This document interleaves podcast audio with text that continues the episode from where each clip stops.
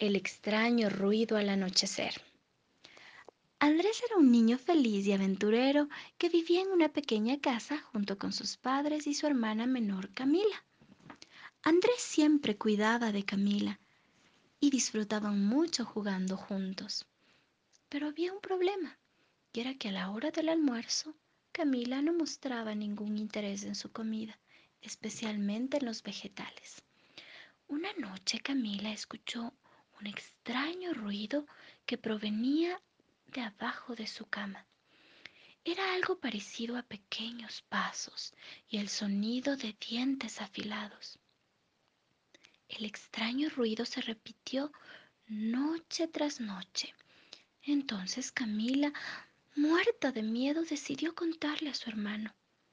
Andrés, como era curioso y aventurero, decidió investigar al principio encontró unos pequeños pedazos verdes, después rojos y otros de color morado que ensuciaban todo el piso.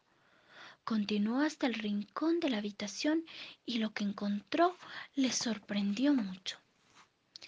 Era un pequeño y hambriento ratón que solía reunir todas las verduras que Camila botaba a la hora del almuerzo y las escondía debajo de la cama para poderlas comer durante la noche.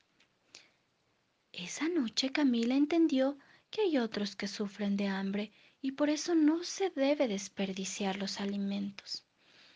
Y desde entonces Andrés y Camila tienen un pequeño y nuevo amigo al que decidieron llamar Foggy. Colorín colorado, este cuento se ha terminado.